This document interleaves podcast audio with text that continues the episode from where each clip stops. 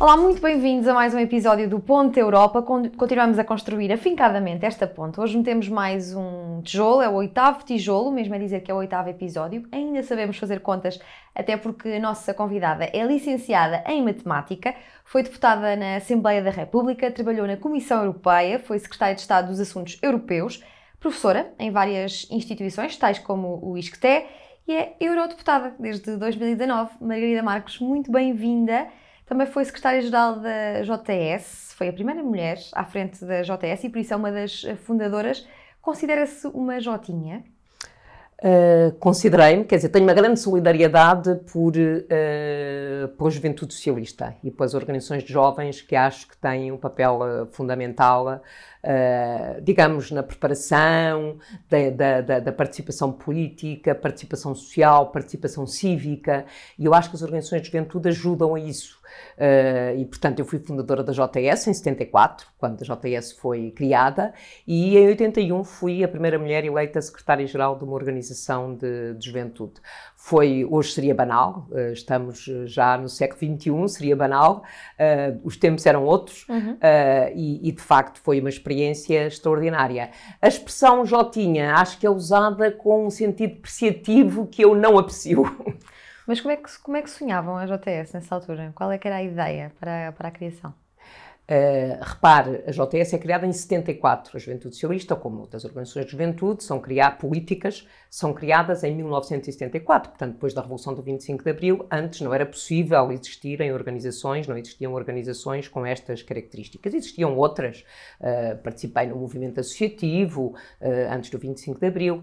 Qual era a ambição das organizações de juventude que é hoje? É por um lado, o trabalho cívico, a participação cívica, naquela altura, o participar na Revolução, uh, mas era também, e penso que continua a ser uh, de vez em quando, o colocar alguns temas na agenda que eram temas que, se não houvesse pressão do lado das organizações de juventude não teriam sido colocados assim. Estou a pensar na questão do aborto, estou a pensar numa coisa que hoje já não faz, eh, ninguém sabe do que é que eu estou a falar, quando falo no Estatuto dos Objetores de Consciência, ou seja, o serviço militar era obrigatório, mas havia eh, jovens que não queriam fazer, que se recusavam a pegarem armas e eram os objetores de consciência, ou, por exemplo, eh, uma coisa tão simples quanto criar um estatuto de organizações de juventude organizações não só políticas, uhum. mas outras organizações de juventude, movimentos católicos, movimentos operários, portanto havia movimentos uh, de ecologistas, de jovens. E portanto não havia, digamos, essa figura das organizações de jovens. E nós criámos também um estatuto, aprovámos na Assembleia da República um estatuto para, uh, digamos, enquadrar uh, formalmente as organizações de jovens. Mas já era socialista, já era de esquerda? Já era socialista, já era de esquerda. Uh, e... Mas antes da política houve a matemática. Porquê matemática? Uh, isso tem histórias engraçadas. Eu fiz matemática, estatística, na especialização estatística e investigação operacional. Eu era muito boa na matemática, de facto. Aliás, os meus colegas diziam que eu já sabia de cor a tábua de logaritmos, que hoje ninguém sabe como é que se consulta uma tábua de logaritmos, porque o telemóvel, qualquer calculadora dá os logaritmos. Uhum. Uh, e os meus colegas diziam que eu já sabia de cor a tábua de logaritmos, que era um livrinho assim deste tamanho, onde nós consultávamos os logaritmos e que ia começar a decorar a lista telefónica. Uh, porque de facto tinha uma grande capacidade de memorização, por um lado, e por outro lado era de facto muito boa aluna uh, a matemática e, e, gostava muito de matemática. Há, havia ali uma racionalidade e, digamos, a matemática abria várias áreas de trabalho, porque fazendo estatística e investigação operacional pode trabalhar em vários domínios, portanto não tinha a expectativa de ir dar aulas de matemática, digamos, não era essa a minha uhum. ambição Aliás, eu, quando acabei o curso, fui trabalhar para o Gabinete de Planeamento do Ministério dos Transportes, exatamente para o Departamento de Estatística. Mas dizem que é muito disciplinada, que a sua vida até parece um, um, Excel. Será que vem daí, dessa formação em matemática? Pois não sei, não lhe sei explicar porquê. A única coisa que lhe sei dizer é que, eh, para mim, gerir o tempo é uma arte. Uhum. Uh, acho que isso, saber gerir o tempo é fundamental. E para gerir bem o tempo tem que ser uh, organizado. Então, agora, no Parlamento Europeu, com a agenda que nós temos, ainda temos que ser muito mais organizados, se não temos a noção de que há um grande desperdício de tempo. Uhum. Também Eu organizada... não gosto de desperdiçar tempo. Também é organizada a preparar as suas malas para as viagens entre as três casas onde ah. vive? Ah, sim, sou muito organizada. E tenho uma coisa, é que chego a casa, a primeira coisa que faço é desfazer a mala. Uhum. Porque detesto ver a mala, dá a ideia de sim. mudança, de mobilidade. Eu gosto muito onde estou, estou. E portanto, a primeira coisa que faço é desfazer a mala. Então e, vamos desfazer esta? que é que tem e, aqui? E outra coisa, e é também a última coisa que faço quando saio de casa. Portanto, é, é a última coisa em 5 minutos sim. faço uma mala. Portanto. Então, posso abrir a sua mala? Pode, sim, senhora. Que, é, o que é que nos trouxe de objetos pessoais? Tem aqui uma mala dentro de uma mala. Certo. O que é que que é que tem aqui? Esta carteira é ela própria uma lembrança. Eh, quando, era, quando eu estava no governo, era secretário de Estado dos Assuntos Europeus, eh, numa visita eh, ao meu homólogo belga, que hoje é comissário europeu, o Didier Reynder, ele ofereceu-me esta carteira. Uh, e um, que é uma marca Natan, que é uma marca belga, uh, como tal como nós oferecemos peças da Vista Alegre, porque é, digamos, uma marca portuguesa. Sim. Uh, e eu, na altura, até achava que não a ia usar. Porque, e hoje uso-a no cotidiano.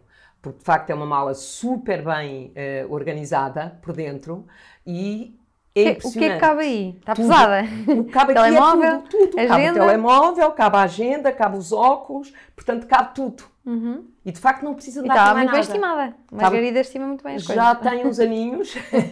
Quando eu comecei a usá-la e de facto é, é, muito, muito funcional. E acho que as pessoas não têm a ideia de que uma mala tão pequenina cabe aí tanta coisa.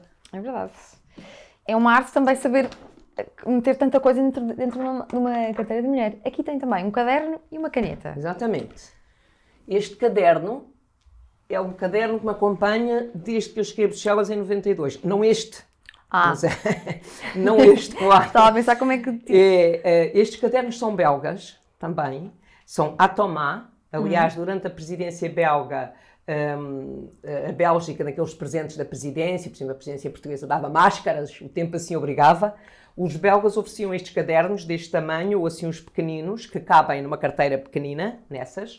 Uh, e de facto, estes cadernos são uh, muito funcionais, porque são cadernos em que nós podemos tirar folhas e voltar a pô-las. Ou Sim. se precisarmos de acrescentar uma folha porque estamos a escrever um tema. Este já está a terminar. Este está a terminar. Eu uso alternadamente ou estes grandes ou os pequenos, sempre com a data quando inicio o caderno e tenho muitos cadernos. Portanto, destes tenho assim umas estantes de cadernos destes que guardo todos. Uh, e uh, os meus filhos fizeram o, o, secundário na escola europeia, o básico e secundário na escola europeia, portanto, digamos o BAC na escola europeia, o 12 ano, e na escola europeia usavam sempre estes cadernos. E vieram para a universidade, para Lisboa, um e outro, e eu comprava-lhes sempre estes cadernos. Então porquê gosta tanto de papelarias? Já que compra sempre os mesmos cadernos? Sempre o mesmo caderno. Gosto muito de papelarias porque há outros materiais e mesmo nestes há várias modalidades de a tomar. Esta lapiseira é sempre também a lapiseira que, que eu uso, tenho várias, de vez em quando perco, tenho várias cores, mas eu gosto muito de escrever a lápis. aliás, se olhar aqui para dentro, vê que está escrito a lápis. Porquê é que prefere a lápis? Não tem medo que isso se apague Não, forma, nunca se apaga. Se calhar vem do facto de eu ter matemática na universidade, ter tido matemática na universidade na altura em que se usava muito lápis, porque hoje faz-se matemática sem usar lápis. Uhum. Obrigada por ter partilhado connosco o que tem. Não tem mais nenhum objeto aqui, pois não? Escondido? Não, não, não. trouxe mais nenhum objeto, não. A, a ideia de, de Europa, da União Europeia, interessou-a sempre? Desde, desde 86 logo? Ou antes até?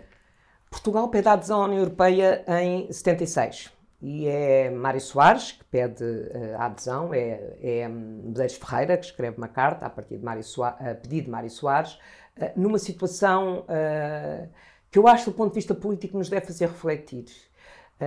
Mário Soares tinha uma ideia da Europa, aliás, escritos anteriores dele já era clara essa ideia da Europa.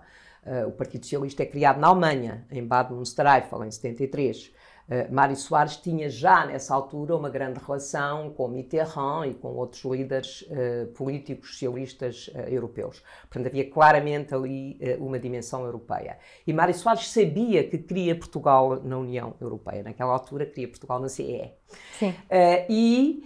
Um, ehm, e Mário Soares ouviu várias pessoas, vários especialistas, economistas, uh, e uh, todos eles lhe diziam: não, Portugal é um país pequeno, é um país periférico, não faz sentido Portugal entrar na União Europeia. E Mário Soares, no final de uma reunião com estes, com alguns destes especialistas, pede a Medeiros Ferreira para escrever a carta de adesão. Ou seja, porque é que eu marco a diferença? Mário Soares tinha uma ideia e, portanto, tinha uma ambição Portanto, independentemente de opiniões uh, que podiam existir, uh, ele pediu a adesão, evidentemente, depois do ponto de vista uh, formal, político, político ou formal, respeitou as regras todas de, de, de, discussão no Parlamento, na Assembleia da República, portanto, respeitou todos esses processos. Mas na ideia inicial, do início da negociação, é de facto uma ideia de Mário Soares de Portugal integrar a União Europeia. A minha ideia da Europa Uh, vem uh, já na fase de pré-adesão, nós tínhamos contacto com algumas instituições uh, europeias e depois ali na fase de transição, logo junto à adesão, no Ministério da Educação, como eu já disse, representava o Ministério da Educação neste comitê consultivo junto à Comissão Europeia, portanto ia regularmente a Bruxelas, e é, uma, é, muito interessante, um, porque hoje é banal eh, as universidades, as escolas secundárias, eh, básicas, eh, centros de formação profissional, integrarem programas europeus. Na altura não era. Na altura nós tínhamos uma cota muito pequenina, estou a falar do final da década de 80, tínhamos uma, uma cota muito pequenina, tínhamos duas ou três escolas secundárias, por exemplo, eu lembro uma escola em Coimbra que era muito ativa na participação nestes programas, ou escolas profissionais, porque era muito orientado para o ensino profissional e para a formação profissional, eh, e portanto eu nessa altura tive claramente eh, a sensação uh, de que as escolas que participavam em programas europeus tinham uma, uma estratégia diferente, tinham, um, digamos, um modelo de escola, uh, um projeto de escola completamente diferente daquelas que não tinham uma dimensão europeia. E foi um esforço que foi sendo feito uh, e hoje é banal um jovem participar num programa Erasmus, uh, é banal uma escola hum. receber estudantes estrangeiros ou enviar estudantes a outros países. Mas de facto havia e na minha cabeça a ideia de que Portugal pertence ao espaço europeu, não só ao espaço geográfico, mas também ao espaço político, eh, ao espaço democrático, ao espaço da liberdade que é uh, a União Europeia. Agora vamos aqui acelerar o ritmo desta, desta conversa e vou-lhe fazer uh, perguntas rápidas, é uma rubrica de perguntas rápidas, e vou pedir-lhe para olhar para ali para aquela câmara para responder. Lisboa ou Bruxelas? Lisboa. Bruxelas ou Estrasburgo? Bruxelas. Comissão Europeia ou Parlamento Europeu? Isso aí é mais difícil de, de escolher. Qual é que escolheria se tivesse mesmo que o fazer? Escolheria o Parlamento Europeu. Deputada ou eurodeputada? Uh, eurodeputada. E eurodeputada ou secretária de Estado? Uh, nesta fase, eurodeputada. PS ou JS? PS. Política ou matemática? Política. Dívida ou despesa? Dívida ou despesa, uh, uma está relacionada com a outra. Uh, eu acho que o debate tem que ser na despesa, mas que tipo de despesa? Ópera ou cinema? É difícil escolher entre a ópera ou cinema. Sou consumidora das duas, eh, mais cinema do que ópera, mais pela oferta do que pela procura. E livrarias ou papelarias? Livrarias, embora goste muito de papelarias. E se não pudesse votar no PS, em qual desses partidos votaria? PSD ou LIVRE? Nem um nem outro. Tinha mesmo que votar? Não. Em branco? Abstinha-me. Abstinha-se? Abstinha-me, votava em branco. Porquê? Não votaria nem no LIVRE nem no PSD. Não gosta dos dois? Não gosto nem do nem do outro. Mas porquê? Não, eu acho que eles têm um papel eh, na, na, claro no, sim, no, na, no, sistema político português, está fora de questão. Quer dizer, eh, eu acho é que as pessoas, quando votam, é uma escolha individual da adesão política e a minha uhum. adesão política não se faz nem um nem outro. No Bloco ou no PCP? Também não votaria nem no nem no outro. Portanto, não há uma identidade uh, nem com o Bloco, nem com, uh, nem com o PCP. E no CDS ou na IEL? Também nem o nem. Escreveu recentemente sobre hum, a igualdade de género no, no, Observador. Como é, que, como é que se posiciona? Nota muita, muitas diferenças nestes uh, mais de 30 anos ao serviço da, da União Europeia? Ah, isso não há dúvidas.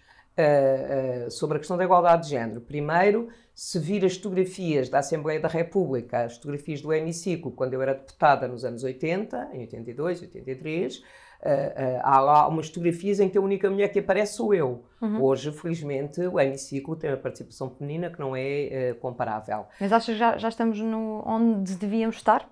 Nessa matéria? Não estamos onde devíamos estar. Eh, não estamos onde devia estar, eh, por exemplo, em termos salariais. As mulheres continuam a receber, em média, menos 14% eh, do salário do que os homens. Não estamos na participação política ainda, embora aí tenhamos feito progressos significativos, designadamente por causa da, da, da lei da, das cotas que uhum. obriga os, os, partidos a terem uma presença de mulheres nas listas, e não só para enfeitar as listas, mas em lugares elegíveis.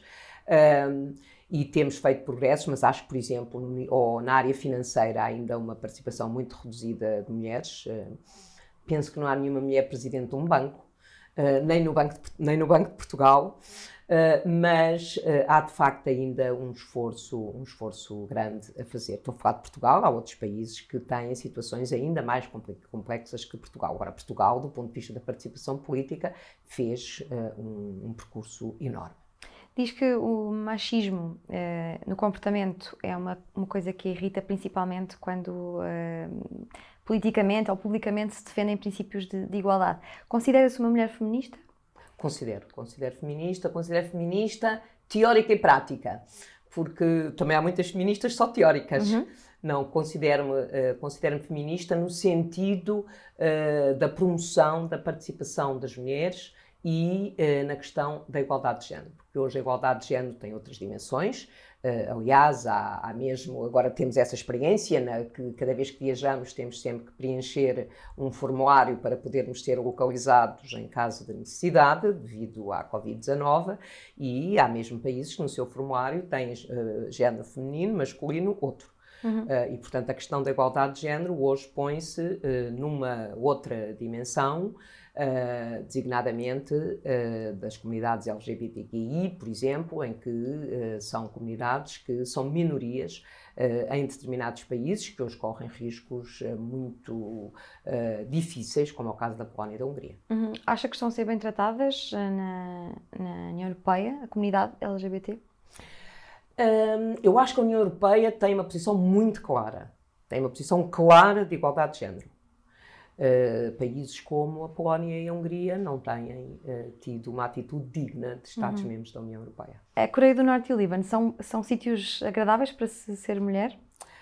Uh, são duas situações completamente diferentes. Eu visitei a Coreia do Norte para participar no 7 Congresso da Juventude Trabalhadora e Socialista da Coreia. Estamos a falar do início da década de 80. Kim Il-sung era ainda o presidente da Coreia.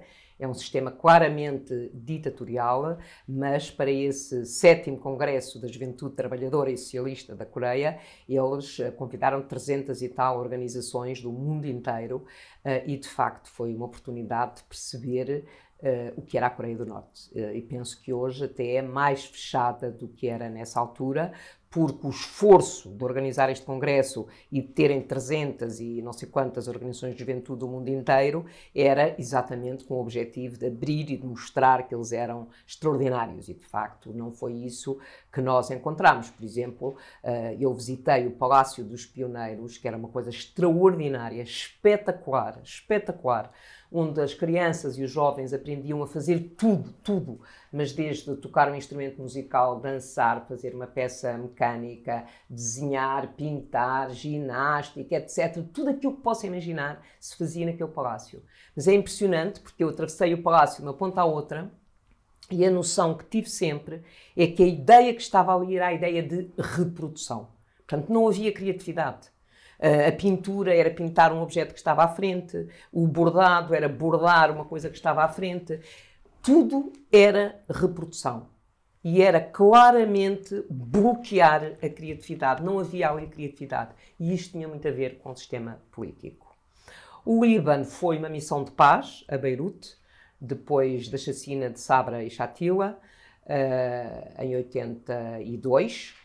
Uh, e de facto foi uma missão de paz organizada pela Organização de Libertação da Palestina, uh, que teve uma parte da visita a Beirute e outra parte uh, a Israel. e de facto foi, para mim, foi uma, uma viagem extraordinária, porque nós, quando chegámos a Beirute, o taxista, nós éramos oito dentro do táxi, táxi grande, e o taxista levou-nos para a casa dele porque eram três da tarde e iam começar os bombardeamentos. E, portanto, por exemplo, estávamos a visitar uh, um hospital uh, onde havia imensas crianças. O diretor desse hospital era o irmão de Yasser Arafat, médico. Uh, e, de facto, era impressionante ver um hospital ser bombardeado com bomba de fósforo. Ou, por exemplo, estarmos no Liceu Francês eh, que estava transformado em infantário e termos que ajudar uh, os, uh, os professores que estavam lá a agarrarem bebés para os afastar dos vidros, porque os vidros partiram-se todos por causa de um bombardeamento no prédio mesmo em frente. Portanto, foi de facto uma experiência espetacular. Eu fui na missão da IUSI, da Internacional Socialista para a Juventude, e nessa mesma altura houve uma missão da Internacional Socialista, dos partidos, que foi liderada por Mário Soares. Como é que se volta dessas, dessas viagens? Fica-se a conhecer melhor o mundo, fica-se a conhecer melhor uh, o mundo. No caso da Coreia, uh, exatamente, por exemplo, essa ideia da criatividade, portanto, como é que as crianças e os jovens são educados para serem integrados uh, naqueles modelos políticos, sem contestação. Uh, e no caso de Beirute, de facto, é extraordinário que estejamos agora em 2021 e a situação do Médio Oriente, uh, digamos que muda. O movimento dos refugiados pode mudar. Hoje a Palestina tem menos território uh, do que tinha nessa altura e, de facto, o conflito permanece e, aliás, talvez hoje até mais acentuado do que era nessa altura. E em termos de gastronomia nesses países, uh, descobriu alguma coisa interessante? Agora esquecendo a parte mais, mais triste. Uh, sim, em Beirute adoro a comida libanesa. Ainda hoje, quando posso, só um bom restaurante libanês ou um restaurante libanês. Na Coreia, não. Na Coreia era. Uh, nós percebíamos a diferença entre a forma como nós éramos tratados e os locais eram tratados, evidentemente, mas não tenho nenhuma recordação uh, da comida, não tenho uma recordação positiva uhum. da comida na Coreia. Uh, no caso do Líbano, uh, já conhecia a comida libanesa, eu gosto da, da, comida libanesa, gosto de cozinhar, gosto de, de cozinha uhum. uh, e, portanto, fiquei muito. Hoje, quando posso, vou a um restaurante libanês. Uhum. Raramente come doce, ouvi dizer, gosta de, de receber e cozinha muito bem. Uh, e até... cozinha muito bem é preciso sua, mas devem ter dito Deve... que nunca Disseram que sim. casa. Dizem que sim, cozinha bem. Gosto de cozinhar. E que gosta de programar com atempadamente os almoços que vai servir e que gosta muito de receber. Porquê? Porque gosto muito de ter amigos, gosto muito de, de, discutir com as pessoas e de conversar com as pessoas, uh, discutir um bom filme, ou discutir a vida, Sim. ou discutir o que está a passar uh, na política, tudo isso. Gosto muito de ter amigos em casa. Aliás, uh, eu costumo dizer que para mim as duas questões fundamentais durante este período em que tivemos isolados foi a necessidade de cinema, concerto, óperas, via filmes na televisão, que não tem nada a ver, e, e não receber amigos. Portanto, isso aí eh, gostava bastante. Gosto muito de cozinhar e tenho uma coisa, tenho um livrinho onde escrevo sempre os amigos que estiveram lá em casa e o que é que foi a entrada, o prato, a sobremesa, o vinho. E os temas à mesa, não? E, e, e às vezes os temas à mesa são assim particularmente excitantes, também escrevo uhum. os temas à mesa ou assim algumas observações. E na vez seguinte ou nas vezes seguintes procuro não repetir a emenda. Uhum. E depois é muito engraçado porque às vezes aparecem um amigo qualquer que diz ah, a última vez que nós temos cá em casa comemos isso assim, assim. Espera aí, e eu vou buscar o livrinho. e às vezes não é. Eu disse, não, está aqui escrito o que nós comemos dessa vez. Portanto, de facto, gosto muito de cozinhar e gosto muito de ter amigos em Ainda casa. nos hobbies, também gosto muito de ler. Lê só relatórios e coisas mais uh, dedicadas à União Europeia ou também consegue ainda uh, mergulhar em literatura ou coisas ah, não, mais... leio imenso romance, uh, leio livros, evidentemente, que preciso para as minhas funções políticas, parlamentares, mas leio imenso, leio imensos romances. Qual foi o último que leu? Estou agora a ler um que comprei ontem em Estrasburgo, porque tinha levado um para lá que acabei durante a viagem, uh, que é um romance uh, de um investigador francês. Uh, eu diria que é um romance sobre a vida política, ou seja, em que o autor, que normalmente faz trabalhos de outra natureza, decidiu escrever um romance em que cria uma presidência, um governo, parlamentares, jornalistas, opinion makers, comentadores, uh, líderes de ONGs, uh, uh, etc. E, eh, de certa forma, lida com as situações que nós conhecemos muito bem. e é um livro muito engraçado porque desconstrói. É um romance, uhum. e ele faz muita questão de lembrar que é um romance, mas ainda bem que ele diz, porque se eu não dissesse que era um romance, eu não chamaria aquilo um romance, em que ele procura desconstruir as posições e os comportamentos dos políticos e é muito dos políticos e dos uhum. jornalistas uhum. e dos comentadores e digamos da interação entre uns e outros e é, é muito interessante. Consegue, é rir-nos de nós próprios. Consegue eleger um escritor preferido? Não, não consigo. Três, então? Não, nem um, nem três. Um que tenho, tenha marcado. Tenho imenso, imensos escritores que gosto, mas é exatamente o tipo de exercício que não. Mas não há nenhum, uh, nenhum livro ou nenhuma autora que volte uh, muitas vezes? Volto muitas vezes aos clássicos portugueses e volto também frequentemente aos clássicos russos e uh, aos clássicos franceses. Eu leio muito romance, de facto. Uhum. Uh, e de vez em quando olho para uh, as estantes de romances lá em casa e digo nunca mais compro romances. Agora vou, vou reler alguns que tenho aqui e depois acabo sempre comprar como ontem, mas ontem foi mesmo uma necessidade na, na, na livraria no aeroporto de Estrasburgo. Uh, mas volto frequentemente a, a, a, alguns livros. E a ópera? O que é que retira da ópera? Você gosta muito de ir aos ciclos na Gulbenkian. Em, em Bruxelas consegue ouvir ópera? Uh, a ópera, sigo aqui sempre o, o, programa da Ópera de São Carlos. Fui, por exemplo, na sexta-feira passada uh, uma ópera São Carlos, mas era uma ópera uh, concerto. Uh, em Bruxelas vou frequentemente, agora não, tenho que retomar o programa, mas quando estava em Bruxelas, quando vivia em Bruxelas, ia frequentemente ao, ao que tem um programa de ópera extraordinário, muito bom. E é uma coisa que consegue passar à, à sua família, aos net, às netas, por exemplo, o gosto pela ópera e pela As música clássica? As netas com dois anos e meio e seis meses ainda não estão nessa, mas a Carolina, que tem dois, tem, tem dois anos e meio, uh, adora dançar. É impressionante. Uh, ainda recentemente o pai levou aqui a, a, a um sítio aqui a, na 24 de julho em que havia música e, eh, e ela começa logo a dançar, mal, e em casa também, mal que ouve música, começa logo a dançar. E como é que é ser avó? Ser avó é uma vida nova. Portanto, é. É, é uma coisa que queria muito? Como? Era uma coisa que queria muito Era ser avó? Coisa, sim, sim, sim. Gostava muito e, e de facto é, é uma vida nova. É, é, sobretudo nesta idade, é, do início dos dois anos, evidentemente o facto das crianças terem ficado em casa com os pais este tempo, a Carolina começou a falar muito, muito cedo e de facto manter uma conversa connosco, que as expressões dela é, é extraordinário perceber a, a, a, evolução, porque a linguagem reflete a capacidade de raciocínio e de facto é, é extraordinário. Ter netas um, funciona de alguma forma como incentivo a, a, a, pensar ainda mais sobre as próximas gerações e deixar este mundo e a União Europeia um pouco melhor do que a encontrou? Pois eu não sei se penso. Quer dizer, eu acho que já pensava assim, mesmo antes delas existirem. É evidente que é uma questão adicional, mas eu já pensava isso. Quer dizer, a minha participação política tem, e cívica tem muito a ver com isso, mesmo a minha implicação uh, na União Europeia. Portanto, o facto de eu ter estado nas três instituições, uh, mais de 20 anos na Comissão Europeia, uh, depois no Conselho, no Conselho de Assuntos Gerais, como Secretário de Estado de Assuntos Europeus e agora no Parlamento, de facto ter as três instituições que participam no processo de decisão, decisão política, de facto dá-me essa dimensão. Uh, e acho que a minha atitude, muito claramente, não é estar lá, sou deputada, vou fazer umas coisas preocupando o tempo e que tenham visibilidade. Não é essa a minha atitude.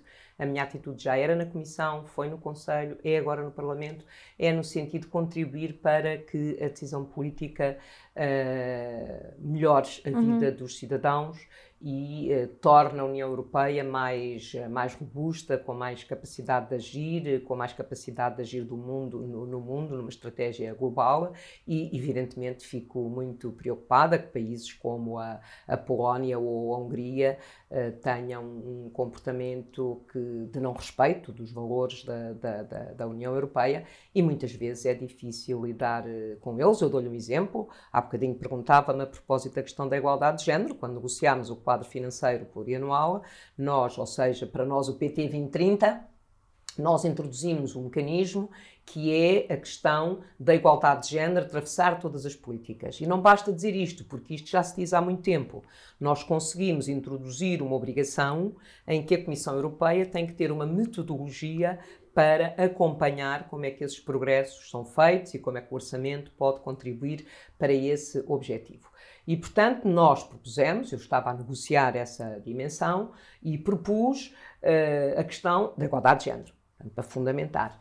E o embaixador com quem nós estávamos a negociar, na altura o embaixador alemão, diz: Ah, isso não passa a igualdade de género. Eu fiquei estupefacta, quer dizer, como é que o embaixador da Alemanha me dizia que não considerava a igualdade, achava que a igualdade de género não podia entrar na terminologia do regulamento. Uh, e eu fiquei estupefacto a olhar para ele e ele disse-me: é muito simples, é porque tu podes ter tudo o que estás a propor com uma condição. Em vez de ter igualdade de género, tem que estar escrito igualdade entre homens e mulheres. Porque a Polónia veta a expressão igualdade de género. Evidentemente, não é uma questão linguística, é uma questão política, é uma questão de sociedade e reflete uh, uhum. a, a, posição uh, da Polónia, que é acompanhada pela Hungria. E, portanto, também bato por esses princípios e é a forma como eu me sinto nas instituições europeias. Tendo estado nesses três órgãos de poder uh, da União Europeia, tem uma panorâmica muito interessante de como é que funciona. Um, sente que em Portugal as pessoas entendem como é que funciona a União Europeia? Eu, eu, quando estava nos últimos anos na Comissão Europeia, fiz muitas, em Bruxelas, fiz muitas conferências para grupos de visitantes portugueses que iam visitar as instituições europeias para perceber como é que funcionavam e tal. E tinha um, um, um gráfico, um esquema, a Comissão propõe, o Parlamento e o Conselho decidem. E, portanto, os documentos são propostos pela Comissão, temos que respeitar os princípios democráticos, o Conselho, ou seja, os ministros, e os deputados são co-legisladores. São eles que decidem, co-decidem e tomam as decisões políticas. E explicava, e no final as pessoas diziam: ai, mas é tão simples, e nós até aqui achávamos que era tão complicado o processo de decisão política. Portanto, eu acho que se a gente perceber, procurar perceber, uh, entende como é que é o processo de decisão política, mas acho que ainda hoje para os cidadãos não é um processo suficientemente conhecido e não sendo conhecido, não há uma apropriação por parte dos cidadãos relativamente ao processo de decisão política. Mas também há outro lado, que é a, normalidade. Hum. Ou seja, uh, os cidadãos já se perguntaram a um jovem que fez o Erasmus ou que está a fazer o Erasmus, se ele tem a noção, ah, eu estou a fazer Erasmus porque Portugal pertence à União Europeia, ninguém pensa assim. Não, se calhar. Muito... ideia que sim. Acha? Que é uma das melhores ferramentas. estudantes que só mais tarde é que percebem. De facto, eu beneficiei do Erasmus porque Portugal pertence à União Europeia. Uhum. Mas não há muito. Eu dei o exemplo do Erasmus, podia dar outros exemplos, designadamente uh, da, da, da, do ambiente, das exigências em matéria ambiental, por uhum. exemplo, na transição climática, que são objetivos europeus. Uh, e, portanto, isso acontece porque há decisão política na União Europeia. E muitas vezes isso entra na normalidade da vida das pessoas, ao nível dos direitos dos consumidores, questões ambientais.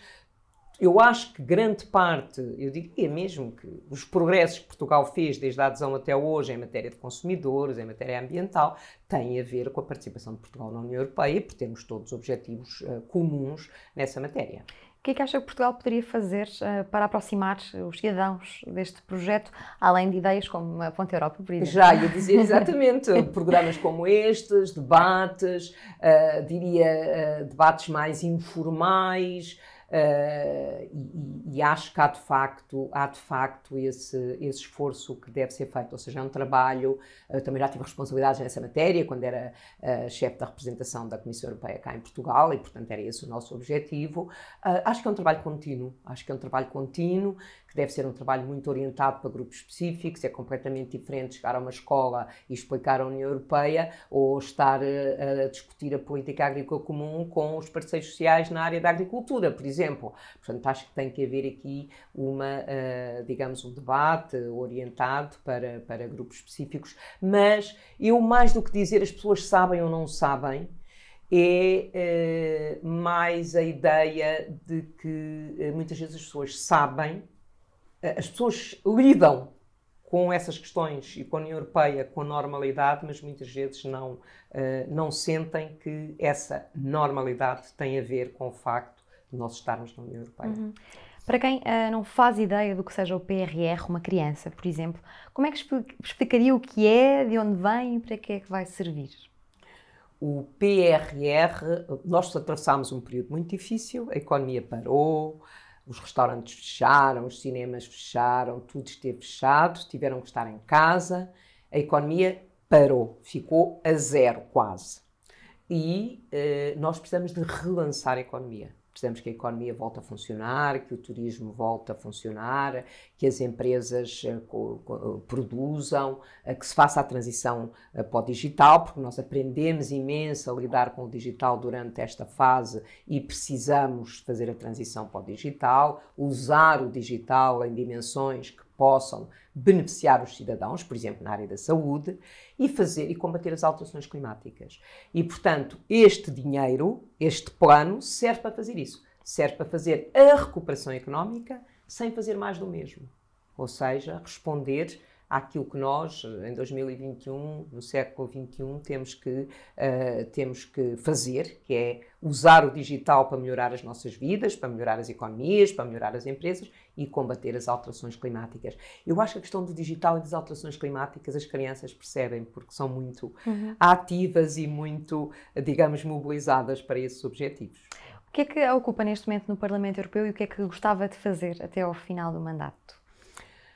Ocupa-me, uh, neste momento, fundamentalmente, ocupa-me a revisão eh, das chamadas regras de governação económica.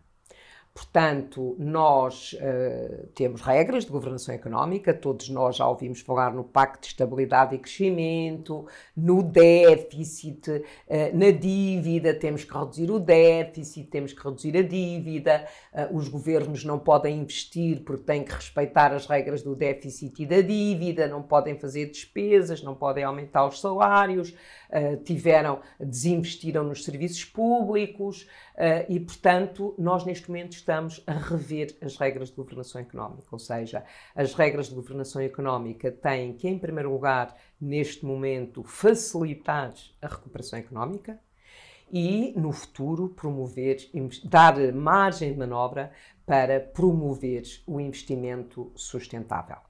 Uh, nós não podemos dizer que temos que fazer a transição digital e a transição climática e não dar margem orçamental aos países para investirem no digital ou nas alterações climáticas. Portanto, tem que haver aqui uma coerência. Uh, por outro lado, uh, estou também muito associada à questão da igualdade de género em matéria orçamental. Uh, tenho estado também a trabalhar nesse domínio uh, e sou uh, a coordenadora dos socialistas para dos representantes do Parlamento Europeu na Assembleia Parlamentar da União para o Mediterrâneo, onde questões importantes se colocam, designadamente em matéria energética, por exemplo, em matéria de migrações, em matéria de alterações climáticas, em matéria de recuperação económica dos países, designadamente do sul do Mediterrâneo, Portanto, é, digamos, também um espaço que tenho para uh, intervir uh, nesses, uh, nessas matérias que me interessam especialmente. Tenho outras responsabilidades, mas digamos que são fundamentalmente os domínios que me preocupam neste momento, ou seja, a revisão das regras de governação económica. Evidentemente, já fiz o dossiê de, do quadro financeiro plurianual, foi relatora pelos socialistas do quadro financeiro plurianual, do orçamento plurianual 2021-2027, ou seja, como eu disse há pouco, do PT 2030. Uhum. E penso que foi, uh, tivemos um resultado bastante, bastante bom.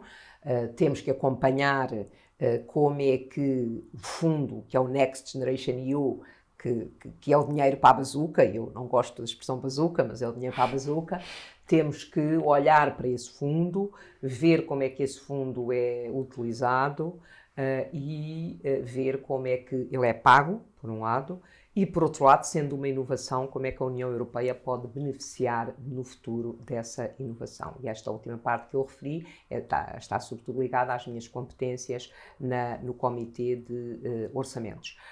Por outro lado, sou também membro da Comissão de Comércio Internacional, onde tenho uh, a responsabilidade uh, da negociação do Indo-Pacífico uh, em matéria comercial, que é particularmente importante e que hoje se tornou, no contexto global, uma região cada vez mais importante e que tem que ser colocada em cima da mesa na relação bilateral entre a União Europeia e os Estados Unidos.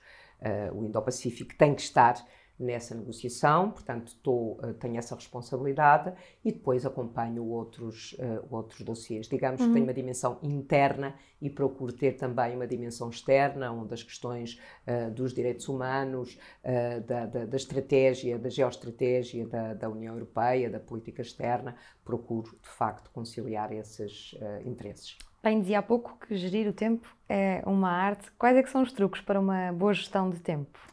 É ter o tempo previamente organizado, é ter uma equipa, uma equipa excelente, como eu tenho, que organiza uh, a agenda de uma forma perfeita uhum. uh, e é respeitar uh, a agenda e dar tempo para reuniões, dar tempo para escrever, dar tempo para trabalhar com a equipa.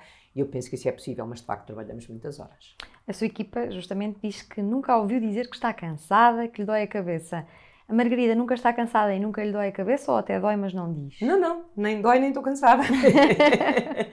não, não estou cansada. Eles às vezes acham que não têm a minha energia, mas têm. Mas, têm, mas não bebe muito café, ouvi dizer também. Onde é que vai buscar não, energia? Só, sempre foi assim? Só. Enérgica? Sempre fui assim, sempre fui assim. Só tomo dois cafés por dia, um ao pequeno almoço, outro a seguir ao almoço. Como eu costumo dizer, a minha idade já não me permite tomar mais à tarde, porque tenho que dormir bem. Uhum mas só tomo dois cafés.